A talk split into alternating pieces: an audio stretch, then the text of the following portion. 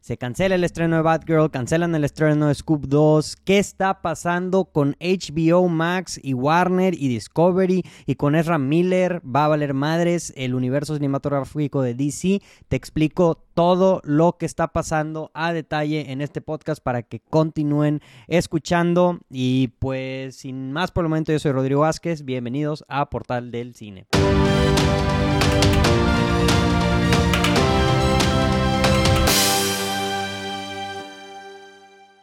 ¿Qué onda, raza? ¿Cómo están? Bienvenidos de regreso aquí a su podcast los martes. Es un podcast donde estoy solamente yo, Rodrigo, su servidor, hablando con ustedes, donde hablamos acerca de la taquilla, donde hablamos acerca de noticias del cine, de lo que ustedes vieron el fin de semana, de lo que yo vi el fin de semana. Y si se cruza por ahí un chismecito, vamos a hablar acerca del chismecito todas las semanas que han pasado ha, ha, estado raro porque han habido noticias muy relevantes que se distancian de lo que es una noticia normal, ¿verdad? Que si la semana pasada este fue todo lo de lo de Marvel, que si antes de eso fueron los Emmys, como que cada semana eh, estas semanas ha estado pasando algo en el en el mundo en el mundo de, del, del, cine y la televisión. Eh, esta semana que acaba de pasar no es la excepción con todo lo que pasó en Warner, con Warner, con el cancelamiento de Batgirl y, y todo, ese despapalle. Vamos a hablar acerca de ellos, eh, que no cunde el pánico, pero primero vamos a una transición coqueta y vamos a hablar acerca de la taquilla de la semana. Antes de decir la taquilla rápidamente, síganos en nuestras redes sociales, at Portal el Cine, en Instagram, en YouTube, en TikTok. Ahora estamos subiendo clips de todo lo que platicamos aquí. Si dices, qué flojera escuchar un podcast de 30 minutos, yo no soy así, yo solamente quiero escuchar que hablen del chisme, yo solamente quiero eh, saber qué opinan acerca de tal noticia. Entonces nos pueden ver en TikTok, ahí está todo dividido en clips. Eh, es, es la inversión ahorita que estamos haciendo, estamos invirtiendo mucho en los clips ahí de TikTok. Pero pues sí, síganos en nuestras redes sociales y a la gente que ya lo hizo, muchas gracias. Vamos a hablar acerca de, de la taquilla del fin de semana. En la taquilla del 25 al 31 de julio del 2022 para México, el... Ah, mira, todavía no la actualizan. Mira nada más, todavía no la actualizan. Entonces no vamos a dar la taquilla mexicana porque todavía, todavía no la actualizan. Ahí mis compañeros mexicanos dijeron hoy lunes eh, yo, yo descanso. A mí no me anden molestando, por favor. Este, yo descanso. Entonces no hay taquilla para México el fin de semana. Vamos a cruzar a la de Estados Unidos. Y el número uno en Estados Unidos es Bullet Train, Tren Bala, eh, con 30 millones de dólares. Aquí sí les puedo decir lo que ganó en México en su primer fin de semana y son 3 millones de dólares en el mercado mexicano. Es, es lo que ganó este, el Tren Bala. Yo creo que también quedó en primer lugar pero en Estados Unidos también. Para un, para un presupuesto de 90 millones de dólares no, no está mal. O sea, no, no, es, no es así en los super números, pero no está mal. O sea, verdaderamente digo, eso creo que significa que le fue bien eh, a la película. Eh, digo, nomás estrenó ahorita, ahorita ya tiene 62 millones de dólares eh, en total en el mundo de la taquilla, tiene un presupuesto de entre 80 y 90 millones de dólares, entonces eh, no son súper buenos números, pero no son malos números, digo, ahorita nomás ha salido en tres, en tres mercados, además de, del, del, gringo, y, y, pues a ver cómo le va, pero... Pero sí, esa, esta es la película, es, es, nuestra recomendación de la semana si tuviéramos que recomendar algo, porque nos gustó bastante en el cine. También vimos otras películas que no están en el cine, pero la recomendación del cine definitivamente es Tren Bala. De hecho, ya está el podcast ahí disponible donde platicamos con spoilers, sin spoilers acerca de, de esta película para que lo vayan a escuchar si quieren saber nuestra opinión. Eh, número dos, en la taquilla de Estados Unidos es DC Liga de Super Mascotas eh, con 11 millones de dólares gana, eh, con un total de 44 millones de dólares en la taquilla eh, gringa. En tercer lugar, Nope, que tenía el segundo lugar. En, en, cuarto lugar, Thor. Quinto lugar, Minions. Sexto lugar, Top Gun. siete, séptimo lugar, Where the Crow That Sing. Octavo lugar, Easter Sunday, que es otro estreno de, en Estados Unidos. También es una película de comedia. no sé mucho acerca de la película, sé que no le fue muy bien con la crítica. Número 9, Elvis. Número 10, The Black Phone. Básicamente todas mantienen su ranking, solamente ahí de repente se meten algunas. O sea, el Bullet Train, que es un estreno, se metió en primer lugar, pero todas las demás se recorrieron, ¿verdad? No hubo un cambio que si una subió o otra bajó. Todo se permaneció eh, muy, muy, muy parecido.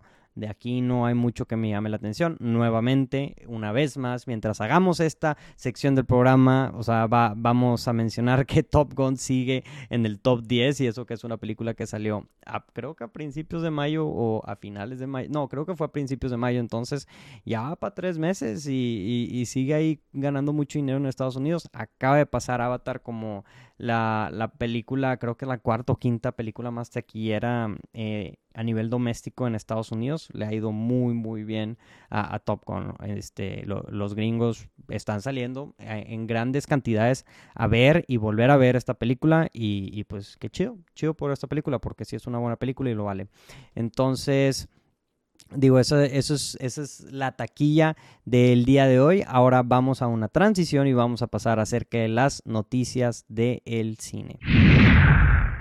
En las noticias del cine, ahora sí, se viene el sazón, se viene el chismecito, se viene el drama, se viene la problemática y es y, esta, y esta semana es a causa de nuestro queridísimo Warner Bros. Warner Bros. Si está escuchando esto, te cueme mucho, pero pero sí, sí alteraste a, las masas este, esta semana, ¿verdad?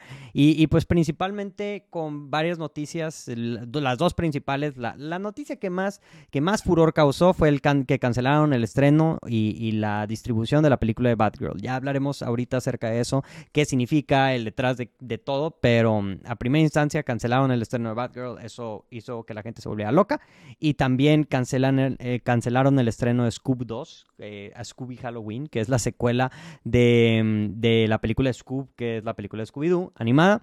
Em, y, dato curioso, salió ayer o antier que después de que anunciaron de que iban a cancelar esta película, que la producción ya había pagado para grabar el soundtrack de la película. Entonces ahí el director de la película dijo en un, en un tweet o en un post de Instagram de que qué pasa cuando ya cancelaron tu película, pero tú ya pagaste por el escenario y por el equipo y por la gente para grabar el soundtrack. Grabamos el soundtrack. Entonces es lo que hicieron estos, la banda de Scooby-Doo 2. Eh, este, ya graba, estaban grabando el soundtrack a pesar de que cancelaron la película. Pero pero pues sí, esas son las... Hay más noticias y ya hablaremos del resto de las noticias, pero estas son el sazón. Estas son el sazón de la que queremos hablar a detalle que, y principalmente lo que, lo que uno... Lo, la pregunta que nace, la principal pregunta que, que, mucha gente probablemente, habiendo escuchado esta noticia, ya sea en redes sociales, ya sea que habló de ella un actor o, o de, de cualquier forma que te hayas enterado, la pregunta es ¿qué está pasando con HBO Max? ¿Qué está pasando con HBO? ¿Qué está pasando con DC? ¿Qué está pasando con Discovery? Eh, ¿qué, qué, qué, qué, es todo este desmadre? ¿Por qué cancelaron esta película? ¿Cuál es el contexto? Entonces déjenme les platico un poquito acerca del contexto de lo que está pasando para las personas que no sepan o capaz si saben y quieren volver a escucharlo a mi voz nada más. Eh, pues en abril del año pasado, ATT, quienes eran los antiguos dueños de Warner Media, que son los dueños de Warner Bros., que son los dueños de HBO Max, de HBO, de, de, de DC, todas estas propiedades, vendieron Warner Media y fue adquirido por Discovery. Eh, Discovery, que pues son principalmente los dueños de Discovery Plus, que son todos estos canales de, Discovery Channel, todos estos, como le dicen, em, reality television, ¿verdad? Hay muchos este, non-fiction eh, canales que, tienen y pues sí, entre otras cosas, son empresas muy grandes. ATT, eh, que es un super conglomerado, lo vendió, lo compró Discovery el año pasado. Y entonces, ¿por qué si pasó esto hace un año si ahorita estamos viendo todas estas noticias apenas? Bueno, pues esta semana que acaba de pasar fueron las... Primero que nada, o sea, un merger tarda, ¿verdad? O sea, no es así como que... usualmente lo anuncian y pasa un año para que ya se empiece a consolidar el merger, que si, que si van a dejar a gente ir, que si no, y, todas estas dudas es lo que se trabaja durante, durante un año. Eh, y pues esta semana que acaba de pasar fueron las juntas con los stakeholders, que pues son la gente que invierte el dinero para Warner Media, este, que son al final de cada cuarto, cuatro cuartos en el año, este, y pues en esta... En estas juntas se anuncian cuánto dinero se ganó, cuánto dinero como empresa se perdió y pues que el CEO o, la gente de finanzas les dice qué están haciendo la empresa para, mm, para asegurarse que, que el dinero de los inversionistas esté bien invertido. Y pues en esta junta el CEO David Zaslav, que es el nuevo CEO, que es el CEO de Discovery, anunció varias cosas. La primera y, la primera importante que anunció es que HBO Max, que es el servicio de streaming actualmente, y Discovery Plus, que es el servicio de streaming que tiene, que tiene Discovery, que si tú no sabías, yo menos que existía, este, se van a unir en una sola plataforma. Esto significa que HBO Max va a cambiar de nombre y que la gente que como yo, que pagó el vitalicio de promoción de HBO Max, ya valió madres, se van a consolidar en una nueva plataforma que va a tener el contenido de ambas, de ambas cosas, ¿verdad? Eh, entonces, digo, de eso, pues nomás está interesante. O sea, dicen, ahí, ahí también hay fuerte crítica de, del de que pues ya es una empresa muy grande, o sea, ya, ya se invirtió mucho en el desarrollo de la marca, en el brand recognition de HBO Max, para que le vuelvan a cambiar el nombre, que vuelvan a cambiar el, servicio. Y, da un poco de tristeza porque verdaderamente creo que HBO Max es la mejor plataforma de streaming que hay actualmente, este, mejor que Netflix, mejor que Prime, mucho mejor que Paramount Plus y, que, todo y que Disney Plus. Entonces, pues sí entristece un poco esta noticia, pero, pero bueno, pues eso es lo primero importante que anunciaron. Lo segundo importante importante que anunciaron es que ya no van a hacer contenido original de HBO Max. De hecho, anunciaron que probablemente se espera que, que hayan unos grandes recortes en la sección de HBO Max de Warner Media.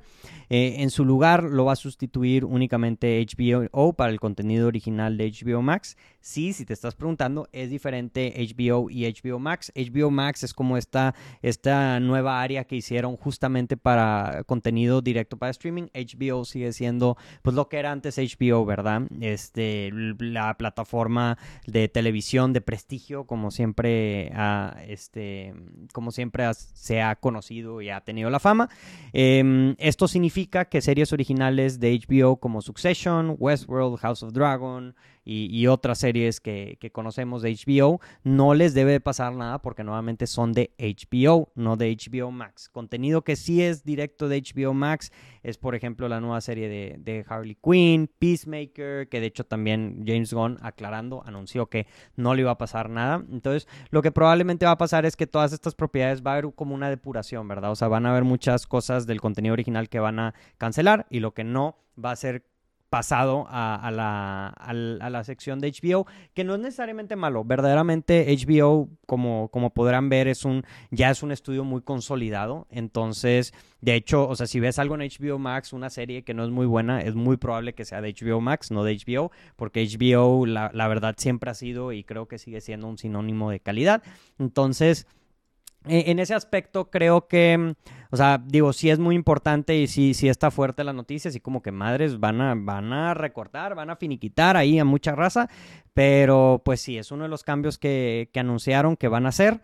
La tercera cosa, y, aquí es donde empieza la controversia que, mencionamos ahorita hace, hace, un tiempo, es que no solamente iban a dejar o van a dejar de hacer contenido para HBO Max, sino también van a quitar algunas producciones que ya están disponibles en la plataforma. Esto significa que hay películas y series que, ya están disponibles, que tú antes las podías ver y, las, van a, y las van a quitar del catálogo de HBO Max. Ahora, eh, probablemente tú estás escuchando esto y estás pensando de que, oye Rodrigo, pero pues es normal, ¿verdad? De repente tienen Friends y de repente no lo tienen y de repente em, tienen Harry Potter y de repente Harry Potter lo andan a Prime y The Office igual, pero es que eso, e, eso es diferente a esto porque todas esas series están en licencia. O sea, si, si Modern Family estaba en Netflix era porque tenían licencia, no porque sean los dueños de em, de, de, esta serie, ¿verdad? No son los creadores, entonces ellos simplemente la rentan para ponerla así.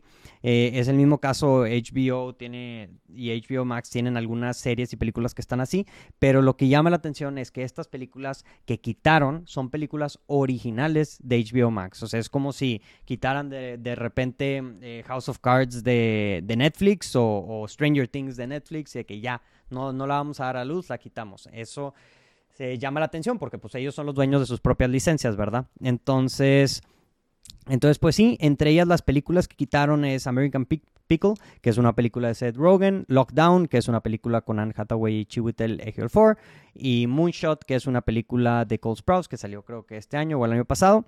Ahora, la, pregunta es, ¿por qué exactamente quitarían una película de servicio de streaming si ya tú eres el dueño, eh, que es original de la plataforma? Pues aunque no mucha gente la esté viendo, pues qué tanto daño. Si es una licencia, pues ok, o sea, lo no, no te está dando el dinero que, que tú esperabas de regreso, pues la vendes. Pero, mm, pero si tú eres el dueño de tu propia de tu propio contenido, ¿para qué lo quitas de la plataforma? Ahorita les voy a platicar la respuesta de eso, denme chance, vamos a seguir explicando todas las cosas que anunciaron y ahorita vamos a llegar ahí al, porqué de las cosas, ¿verdad? Primero hay que encontrar el, las cosas, qué está pasando. Y la cuarta cosa que, que pasó, que anunciaron, y aquí es donde el Internet sí se puso candente, sí explotó, sí dijo, esto, esto no cuadra, esto, esto no cuadra en lo absoluto. Y es que anunciaron que van a cancelar las producciones de las películas que ya se encontraban en postproducción, como ya mencioné al principio con las noticias, principalmente Batgirl y Scooby-Doo 2. Em, y aquí es donde la gente ahora sí perdió cabeza, ahora sí se enojó, ahora sí salieron y dijeron, esto no cuadra, esto no se vale, esto no es justo, y, y pues sorprendió a todos, hasta los directores, hasta los actores, como que nadie se esperaba este, este, esta, esta movida de, parte de la directiva de, de, Warner, o al menos que nosotros sepamos, capaz ellos ya se lo esperaban y no podían decir nada, pero... Pero pues como de costumbre, obviamente no todo lo que se ve es el contexto completo. Entonces, eh, y hay varias cosas que hacen que esta noticia, a pesar de que a primera instancia suena como una noticia horrible, como una noticia muy fea y muy triste, eh, si lo ves desde un punto de vista macro, no puede que no sea tan mal, puede que no sea tan mal. Y, pero primero, la razón por la que la gente perdió jeta con esta noticia, si tú no estás contextualizado de con la película de Bad, Girl, capaz si te valía madres, capaz si no habías leído nada eh, en internet acerca de ella o algo, pues déjame les platico porque la gente se, se conmovió con esta noticia. Eh, he visto varias cosas en internet, las que a mí me llamaron más la atención, que creo que son las predominantes. Em, son las siguientes. Eh, la, primera es por Brendan Fraser, es, uno que he visto muy recurrente. Y pues obviamente Brendan Fraser, para las personas que no lo conocen, es el actor que famosamente interpretó a George de la Selva, al, personaje principal en la serie o en la franquicia de La Momia. Y pues actualmente el Internet y yo también personalmente amamos a Brendan Fraser y, pues es un actor que se fue por muchos años de, de la industria del cine y está haciendo como que su regreso. Tuvo muchos problemas, que con su divorcio, que perdió mucho dinero y casi quedó en bancarrota, todo un drama detrás de, la historia de, este actor, pero bueno, pues ahorita está dando su regreso a la actuación, digo, eh, después de mucho tiempo fuera del juego, lo cual como todo fan que creció con el actor, con la momia, con George de la Selva. Nos emocionaba ver a Brendan Fraser en esta película, ver a Brendan Fraser actuando nuevamente como el villano de esta película y pues ahora no lo vamos, no lo vamos a tener. A, lo que digo rápidamente de eso es, sí, definitivamente sí es muy triste esto, este, que no lo vamos a ver, que no, que no vamos a tener la oportunidad de, verlo como villano. Lo que les digo es, espérense tantito, todavía se viene la película de The Whale, que es la película de Darren Aronofsky, y él es el actor principal de, de la nueva película de Martin Scorsese. Entonces yo creo, yo creo que, que, esas dos van a, van a marcar un regreso más fuerte para Brendan Fraser de lo que iba a ser eh, él como villano de esta película. Entonces, tranqui, tranqui raza en ese aspecto. Sí vamos a tener nuestro regreso de Brendan Fraser, simplemente no lo vamos a ver eh, en, en Batgirl. Pero, pero bueno. La, segunda razón por la que la gente perdió Jeta por esta noticia es por el regreso de Michael Keaton como Batman, que se supone que íbamos a ver. Se supone que Michael Keaton era pintado como el Batman que iba a seguir adelante con el DCEU en los próximos años. Dijeron eh, Ben Affleck para afuera, Michael Keaton ahora va a ser nuestro Batman. Todo el resto de las películas como que lo vamos a poner a él como prioridad. Y pues esta película, al, igual que The Flash, marcaban su regreso, que emocionaba a la gente porque pues Michael Keaton como Batman es el eh, o sea, como que el clásico, la leyenda. Y entonces, pues al Warner mm, cancelar esta película, pues ya nos privó de, de, una de las dos actuaciones. La segunda actuación que la vamos a ver es eh, que en el que lo vamos a ver es en The Flash, que ya sabemos qué está pasando ahí con The Flash, que, mm, que definitivamente tiene, tiene sus broncas tiene sus bronquitas, tus bronquitas la película de Flash con un, con un, con un cierto actor ahí que anda causando destrozos por, por medio de Estados Unidos y Hawái.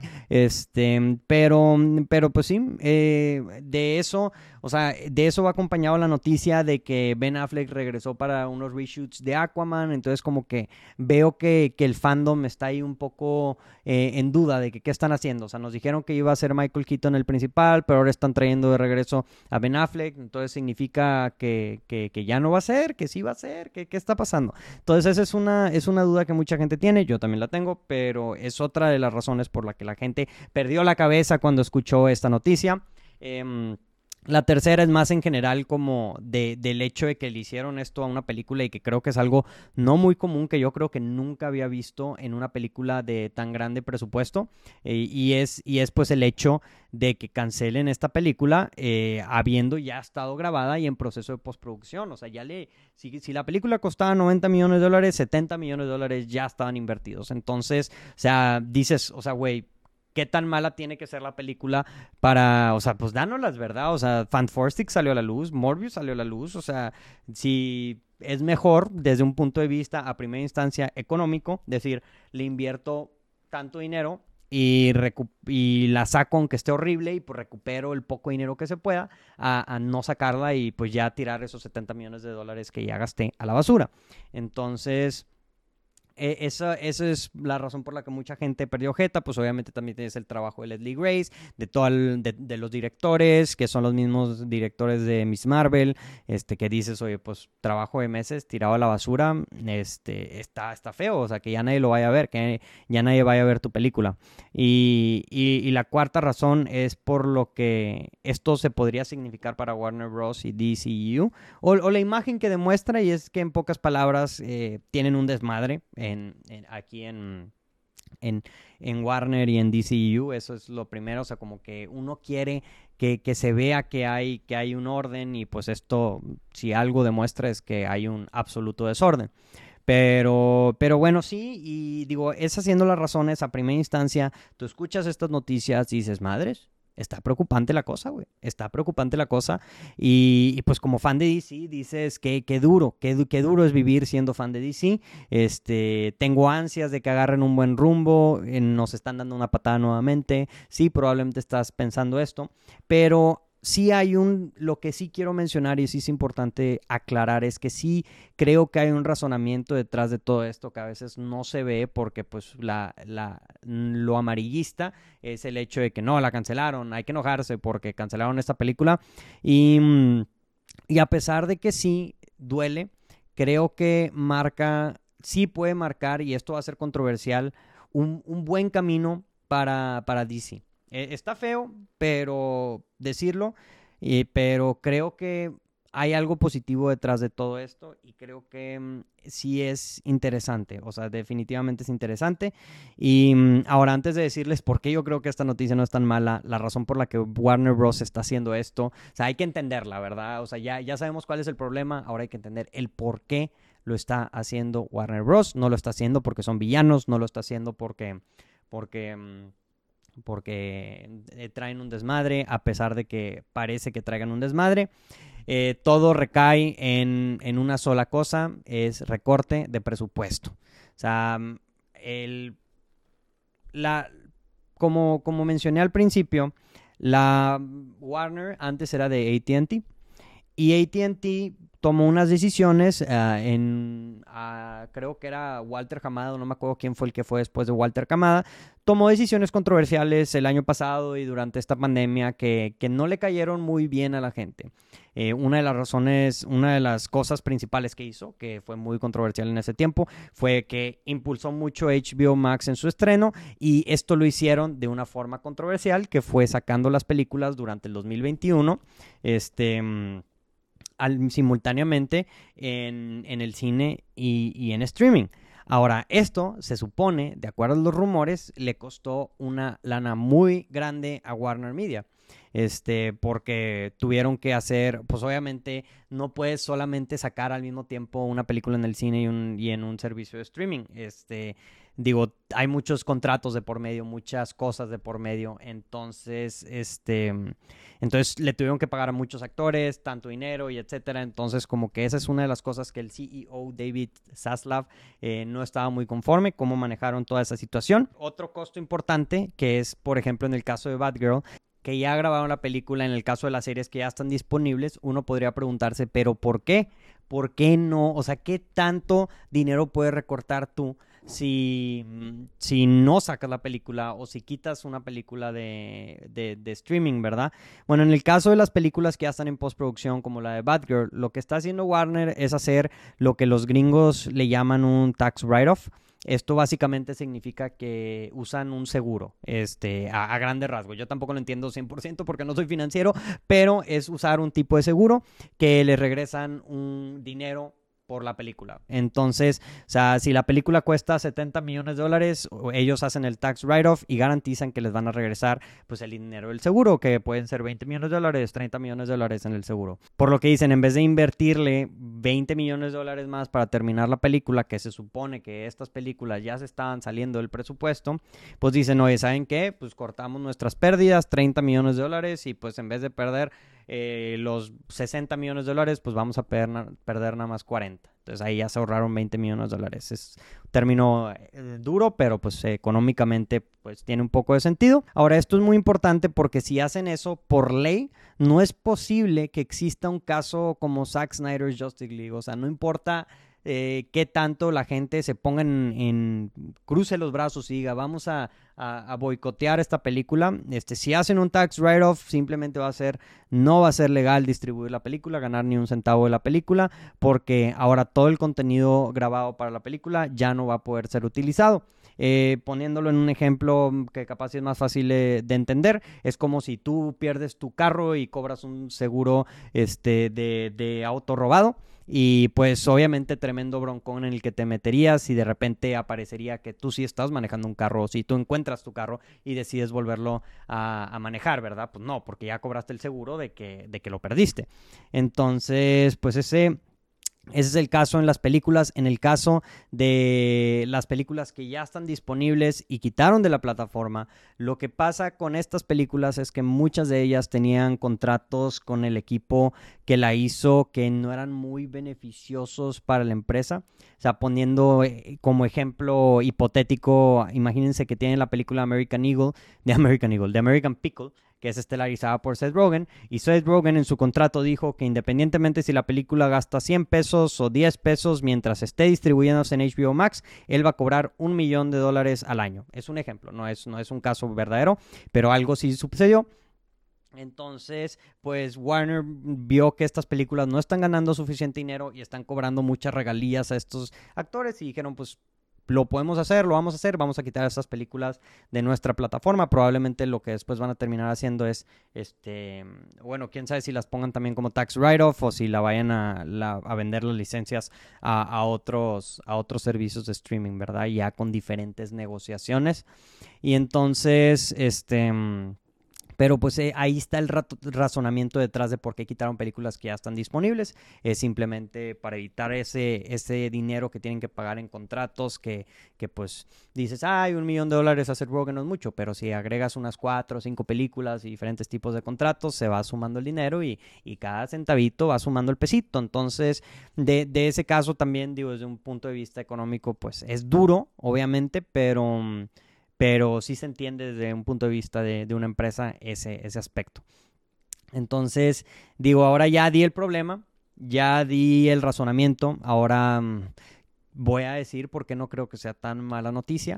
Y, y creo que aunque a primera instancia se vea que esto mm, para DC indica que no tiene dirección el estudio, creo que lo que demuestra es una mano dura de parte de Discovery y de, de este, de este señor Saslav y, y que, que, al final está teniendo eh, una, un, que DC está tomando una dirección. Y, y, duele, duele definitivamente desde un punto de vista creativo, porque pues están censurando de cierta forma el contenido de los artistas que se esforzaron y trabajaron. Pero desde un punto de vista administrativo creo que es algo que a DC sí le faltaba un poco, esa mano dura. O sea, créanme, eh, digo, capaz, tomar esta decisión de cancelar Batgirl no creo que haya sido una decisión fácil. Digo, hay rumores que se supone que dicen que la película es muy mala, es muy, muy mala, y, que por eso no, no, no la sacaron a la, a la luz. Pero, pero digo, a pesar de que duele el punto de vista creativo, de, un punto de vista administrativo, sí da un poco más de confianza. ¿Por qué? Porque la, la administración pasada, lo, lo, que hicieron, nuevamente como ya les dije, hicieron eso de, tomaron varias decisiones erróneas. Lo primero que hicieron, ya lo mencioné, que, que sacaron simultáneamente Warner Bros. Eh, en el cine y en, la, y, y en streaming. Y, otra cosa que empezaron a hacer es anunciar películas a lo estúpido, series a lo estúpido, sin enfocarse en qué pega y qué no. En una alegoría empezaron, es como si tomaran 50 dardos y aventaran todos al mismo tiempo a ver cuál pega, cuál se pega en el tablero. Lo que está diciendo ahora Discovery es, no, no, no, ya no vamos a aventar 50 dardos, sabemos que muchos de esos dardos no van a pegar, vamos a solamente agarrar 10 dardos y enfocarnos en que esos 10 dardos, atinarle. O sea, básicamente en la junta del CEO lo dijo claro y rotundamente, que creo que es algo que nos ha mencionado mucho, calidad sobre cantidad. Es algo que se repitió, calidad sobre cantidad, y creo que es algo que le beneficiaría mucho a DC. Y creo que también, honestamente, le beneficiaría mucho a Marvel, que es el problema principal que tiene Marvel, creo yo, que están perdiendo la calidad por la cantidad. Y y eso sí, como les digo, es algo que creo que le falta a DC. El hecho para mí de que tengamos una película de Batgirl, independientemente de que ya no va a salir a la luz, el hecho de que hayan anunciado y que hayan hecho una película de Batgirl antes de, tener una secuela de Superman, güey, una, propia secuela de Superman, el hecho de que tenemos una película de DC que se llama DC Liga de Super Mascotas, que independientemente si la película es buena o no, el hecho de que existe eso, antes de que exista una película, una trilogía de, Superman o, de Batman, o sea, que, estén anunciando todas estas secuelas y spin-offs y cosas así, este, antes de, enfocarse en, el core, en, en los grupos de los personajes personajes principales. Eh, eso, eso para mí era un, es una verdadera, era, es, es, una verdad, es una verdadera falta de respeto. Y lo que pinta ser con estas noticias, a pesar de que duele la mano dura y el control que está teniendo el estudio, es que en el nuevo el plan DC que tienen para DC están Superman, están Aquaman, están Wonder Woman, están Batman, Flash, eh, como figuras centrales y, y, creo, y creo que eso es bueno. Porque, o sea, ¿por qué quieres hacer de tus películas películas de tus personajes secundarios o de tus personajes que no son conocidos si no puedes hacer ahorita películas buenas de tus personajes principales, güey? Entonces, o sea, creo que creo que en ese aspecto sí, o sea, tienen que enfocarse y hacer y hacer películas eh, buenas. Ya urge que hagan una película de Superman. Enfóquense a hacer una buena película de Batman en una buena película de Aquaman, en los efectos especiales que estén buenos, o sea, no traten de morder más de lo que pueden comer. Entonces, por eso sí, pues no, no creo que sea tan mala idea lo que está pasando. Duele definitivamente y claro que sí, o sea, desde un punto de vista creativo, que les hayan cancelado la película está muy feo. Sí se ve para mí que, que hay, un, hay un plan. O sea, no cancelas una película y te llevas a tanta gente por medio si no tienes un plan. Que capaz sí es el caso, no tienen plan, ¿verdad? Este, pero, pero, pero no creo. Yo creo que esto ya es así como que, a ver, dijeron, vamos a sentar cabeza, este pedo es un desmadre, vamos a arreglarlo, vamos a tomar decisiones difíciles, que esa es una decisión muy difícil la que tuvieron que tomar, cancelar estas películas, al menos de parte de DC. De, de, de Scooby-Doo, ahí sí, pues ya no sé. O sea, ya, ya no sé qué onda. O sea, pero, pero bueno, en fin, a ver qué pasa. Eso es, eso es lo que está pasando como en, en Warner. Pero lo único que yo quiero y espero es que sea por el bien de todos. O sea, que mm, por el bien de los fans y que en unos años podamos decir de que, que, se tomó la buena decisión y que ya tener un poco de estructura como lo tiene Marvel, ¿verdad? O sea, ya basta, ya basta por favor de, de jugar con nosotros, DC. Ya fue suficiente. La siguiente noticia, y esa es una noticia reciente del día de hoy, lunes, es que Olivia Newton-John fallece el día de hoy. Olivia Newton-John, para la gente que no conoce, es, es, muy famosa por interpretar el personaje de Sandy en la película de Grease, en la película de Vaselina, a un lado de John Travolta. El día de hoy fallece. No se sabe por qué fallece, creo que no han anunciado por qué fallece. Ella famosamente, y es de las primeras actrices que me acuerdo que, que, que mencionaron que tenía cáncer. Este, digo, o sea, no que haya sido la primera que anunciaron que tenía cáncer, pero yo me acuerdo, o sea, cuando me dijeron de que Olivia Newton John falleció, yo dije inmediatamente, ah, o sea, yo recuerdo que ella por mucho tiempo este, tuvo, esta enfermedad. No sabemos si, si, si fue por eso o sea, porque, digo, ella sobrevivió cáncer de mama eh, desde los noventas, estuvo, estuvo peleando con, con, el cáncer, entonces fueron pues más de 30 años que estuvo con esta enfermedad, entonces puede haber sido eso, puede haber sido otra cosa, el punto es que el día de hoy eh, fallece en su casa, anunció la familia, rodeada de familia, rodeada de amigos y pues... Pues sí es un día triste para el cine, definitivamente. Eh, digo, les mentiría si, si, les platicaría que conozco a gran extensión la, la filmografía de Olivia Newton-John, pero definitivamente con Vaselina eh, dejó una huella, dejó una huella importante eh, esta, esta, actriz y, pues será extrañada definitivamente. Espero que sea homenajeada correctamente y, y pues sí, es, es, una triste noticia la, la que tuve que agregar el día de hoy. En otras noticias que también son tristes, pero tristes en el aspecto de, de, güey, ya, ya, basta, por favor, basta.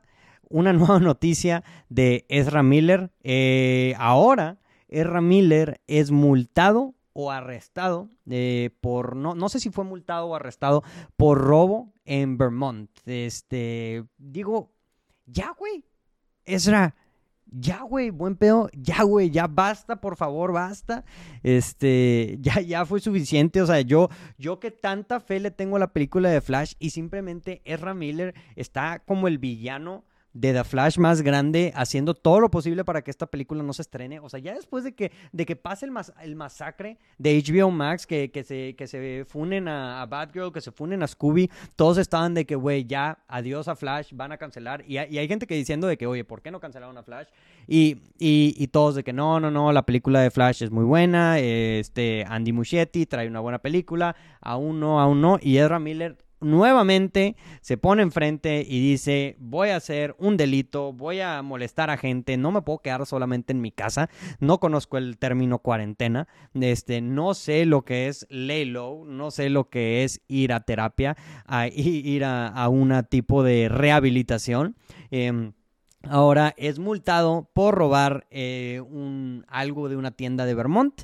Entonces, esto va acompañado a otra noticia que también salió esta semana, que ya, que ya o sea, prácticamente em, se, es uno en uno en noticias del cine debería abrir una sección de que la noticia de Ezra Miller en la semana, porque cada semana es algo nuevo, verdaderamente cada semana es algo nuevo. Y, pues la semana pasada es que eh, iba caminando ahora, que se le vio por Estados Unidos caminando por la calle en, un chaleco antibalas y, con una pistola en mano, que, que estaban diciendo amigos de él que, que ahorita el actor está muy paranoico de que lo vayan a intentar matar el FBI o el Ku Klux Klan. Este mm, que, y, pues todo esto, más que, más que, que, tristeza, más que risa, ya empieza a preocupar y dar mucha tristeza. O sea, siento que ahorita no sé si ya están llegando Ezra Miller a un nivel de fama que, le pasa a veces a algunos actores donde ya la fama se vuelve mucho y, empieza a convertirse como en esta paranoia de, del egocentrismo de, todo, todo alrededor de mí, me quieren matar a mí, me quieren atacar a mí. Y entonces eso es preocupante con una persona como Ezra Miller que capaz si no es, está emocionalmente estable.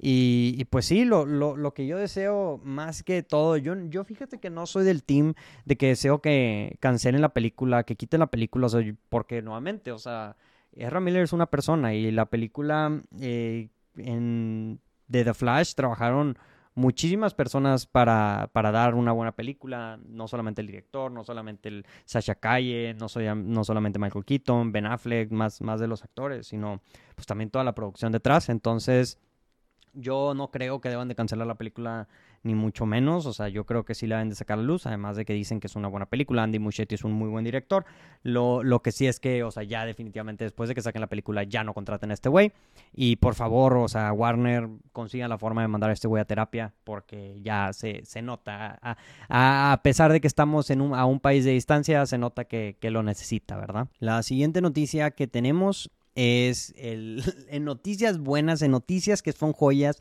en anuncio de películas que queremos ver, tenemos que acaban de anunciar un nuevo live action para una película de Pac-Man y, solo lo quería mencionar rápido y, mencionar, pero ¿por qué? ¿Por qué? O sea, verdaderamente, ¿por qué están haciendo esta película? No, no sé, no sé, no sé. Yo me contesto solo, verdaderamente no sé, no entiendo, quisiera saber. Eh, habrá que ver la película. No, mm, o sea, si es una historia de cómo hicieron el juego de Pac-Man, ok. Si es un live action tal cual de, de Pac-Man, ¿cómo funciona? O sea, ¿va a ser una película como Sonic, que es mitad animada, mitad normal? ¿O si va a ser completamente live action? O sea, ¿van a contratar a Arnold Schwarzenegger como, como Pac-Man o, Chris Pratt como Pac-Man? No sé, habrá que ver. A, ver qué, qué, hacen y pues otra, otra película más de videojuegos que, que intentan que sea buena. Otra noticia de la semana pasada importante es que no solamente ya se confirmó eh, la secuela de The Joker, que ya se había confirmado antes, sino que se confirma su estreno el 4 de octubre del 2022. Ya tiene fecha de estreno. Como que Warner sacó esa noticia para contrastar todas las noticias que habían habido de toda, toda la crítica que hay de, para Warner en, estos últimos días se confirma a lo largo de esta noticia de, de, la fecha de estreno que Lady Gaga va a ser en el papel dual, o sea, va a ser la contraparte de, de, Joaquín Phoenix en esta, en esta secuela y en un papel que no sabemos, pero que probablemente sea Harley Quinn. Y, lo que quiero decir esta película, o sea, la crítica que estoy viendo principalmente esta película es que sí, de cierta forma es una secuela innecesaria porque pues la película de Joker funcionó bien como su propia película, terminó muy bien, es una muy buena película, estuvo nominada al Oscar, le dio el Oscar a Joaquín Phoenix, no ocupamos ver otra y luego, pues cuando anunciaron esta película, dijeron que iba a ser un musical. Y, pues la raza todavía más, o sea, más dudando de que, güey, o sea, no solamente vas a hacer una secuela, la vas a hacer un musical. Y pues yo le doy el beneficio de la música, de, el, beneficio de la música, le doy el beneficio de la duda. Creo que mm, el hecho de que será un musical no sé por certeza, capaz si sí es un musical, pero yo creo que está sacado un poco fuera de contexto. Este, si se ponen a pensar, Joker 1 es una película también con elementos muy musicales, o sea, no baila Joker como cuatro veces en la película, todo el, o sea, como que es, un personaje que, la música va muy de la mano con él, ¿verdad? Entonces, en ese aspecto sí me imagino que sea más en ese estilo y que se ha imaginado em, que, muchas de las escenas, si hay secuencias musicales por completo, sean de Harley Quinn o Lady Gaga cantándole. Y, puede ser interesante. O sea, yo me, yo me imagino algo más en la vena de La La Land, que es como personas, o sea, una película de amor con toques musicales más que un musical en sí tradicional. Me imagino que va a ser así, pero con un con una, con una forma de como más oscura y, llama la atención porque digo, no hay muchos musicales así tan oscuros, ¿verdad? El único que se me ocurre es la de el de Demon Slayer, Demon Slayer, el de Sweeney Todd y, pues es así, esa, es la noticia. La tercera noticia, bueno, no la tercera noticia, la, siguiente noticia es que Sonic 3 ya tiene una fecha de estreno. La película llegará a los cines el 20 de diciembre del 2024, que es el mismo día que se estrena Avatar 3. Tiembla, tiembla, por favor, tiembla Avatar, que viene Sonic 3 a quitarte de tu preciosa taquilla. Entonces, pues sí, es, una eventualidad. La película es la película mejor recibida por la crítica de videojuegos. Es una película súper exitosa, tiene un fandom muy grande. Entonces, a mí me gusta, me gustó la 1, me gustó la 2. Entonces, estoy emocionado por esta, esta, esta tercera película. Y la última noticia que tengo que me llamó la atención, que la noté aquí, es que James Franco regresa al cine y ahora va a interpretar a Fidel Castro en una película. Mucha gente criticó esta noticia porque dicen como cómo James Franco, si no es latino, si es gringo, va a interpretar a Fidel Castro. Y, algunos actores también dijeron de que no puede ser. Y, yo lo que me, me, sorprendería más de que si va a interpretar a Fidel Castro, ¿no? Es más el hecho de que James Franco va a regresar después de todas esas alegaciones en su contra. Digo, ya sabemos que Hollywood es Classic Hollywood. Classic Hollywood de, güey, me sacan, sacan algunas acusaciones a mi contra, me desaparezco por un año, un año y medio, dos, me tomo un sabático y luego regreso como si nada hubiera pasado y todos dicen, ay, el regreso glorioso de tal actor. Lo hemos visto mil veces, ya creo que hasta han de tener su manual de qué hacer. Eh, James Franco es el que ahora lo está haciendo y pues va a regresar. Ya no, no se sorprendan si en dos años, tres años ahí lo van a haber nominado también a una película del Oscar. Es lo que probablemente Will Smith va a hacer también también eventualmente. Eh, y, que, intentó de cierta forma, ¿verdad? Esta semana pasada que regresó y, dijo que no, ya me, tú tomé mi tiempo para reflexionar y estuve pensando acerca de mi, mi, mis acciones, etcétera, etcétera. Y puede que sí, pero no sé, o sea, de, de eso yo, yo me... Si, si es el juego de cartas, yo digo bullshit. O sea, como que, güey, eh, eso es para mí es del equipo de marketing, así como que, güey, tómate seis meses, no salgas nada y di tu regreso, un apology video donde estás, donde estás pidiendo perdón, donde estás ahí, este, diciendo que vas a mejorar como persona. O sea, classic, classic Hollywood. Entonces, es lo único que, que quiero decir de eso. Y, y pues sí, con eso terminamos las noticias, vamos a pasar a una transición y ya en la última sección vamos a hablar acerca de una, de una que otra película que ustedes vieron el fin de semana. Ustedes, al igual que yo, vieron eh, casi las mismas películas que yo. Vieron Depredador, eh, la nueva película de Depredador Prey. Por ejemplo, aquí Milos-7714 dice que vio Depredador Prey. Em, nosotros también la vimos, como si, si nos siguen en Instagram pudieron ver. Nos gustó la película, definitivamente creemos que es eh, la mejor película eh, después de la, de la, original de Depredador. Y, lo que yo dije y lo que voy a mencionar que me gustó mucho acerca de esta película de Depredador, obviamente yo creo que vamos a sacar un, review ya donde hablemos de la película más a detalle, pero me gustó mucho que esta película toma al depredador que es un personaje que, o un villano, un monstruo que en, las secuelas de Depredador eh, cada vez lo intentaban hacer más tenebroso, más grande, más poderoso, que si, que si ahora son dos depredadores, que si ahora el depredador tiene nuevas armas, que si ahora el depredador es más grande, es un super depredador. Y, y lo que para mí hace esta película muy bien es que en vez de subirlo, lo rebaja hace, hace un depredador un poco más antiguo y, de, esa forma lo hace como que un depredador más primitivo, sin espolear nada de la película ni nada en lo absoluto.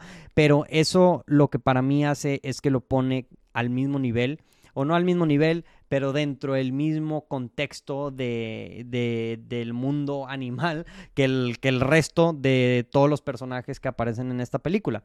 Entonces eso lo hace mucho más vulnerable y luego lo hace mucho más salvaje, mucho más primitivo. Em, y, hace que la película sea mucho más entretenida y es algo que, que verdaderamente no habíamos tenido en una película de Depredador por completo. Y, eso me gustó bastante. O sea, siento que me, gustó mucho ese aspecto de la película que, que es como, como que se siente como un free for all más que el depredador cazando a, las, a las personas que hay una historia competente detrás y que cada elemento dentro de la película tiene su razón y tiene su contexto y tiene sus reglas y tiene su como su estilo de vida. Y, te crees más como, o sea, otra de las dudas que, que la gente tenía o, cuestionamientos era de que, de que, ay, güey, pero si, si la película es en 1700 y pues no tienen armas, pues cómo van a pelear contra el depredador, que, es un ser que, que, es como que más avanzado tecnológicamente. Y, y, hacen un buen trabajo demostrándolo en la película. Definitivamente es una película muy entretenida,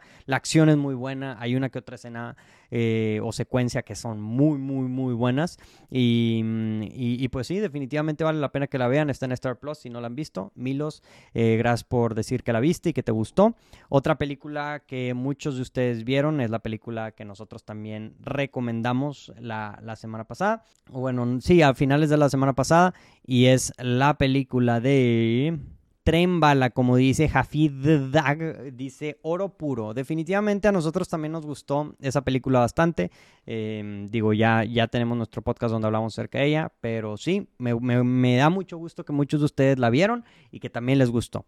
Eh, Lacey Ablaze dice que vio The Sandman, que definitivamente también es la serie estreno del fin de semana, está basado en una propiedad de DC, que ahí ah, he visto buena crítica, no, no la he visto desafortunadamente, pero si tú estás escuchando esto y estás esperando saber cuáles son de los estrenos más importantes o relevantes de la semana, The Sandman es, es uno de ellos, es una apuesta muy grande que tiene ahorita eh, Netflix en, esta serie, entonces pues ya salió y, pues hay gente que, que sí le gustó.